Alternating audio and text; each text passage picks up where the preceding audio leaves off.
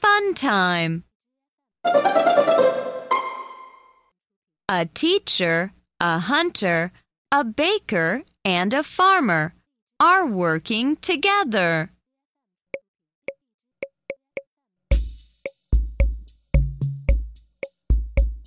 A teacher, a hunter, a baker, and a farmer are working together.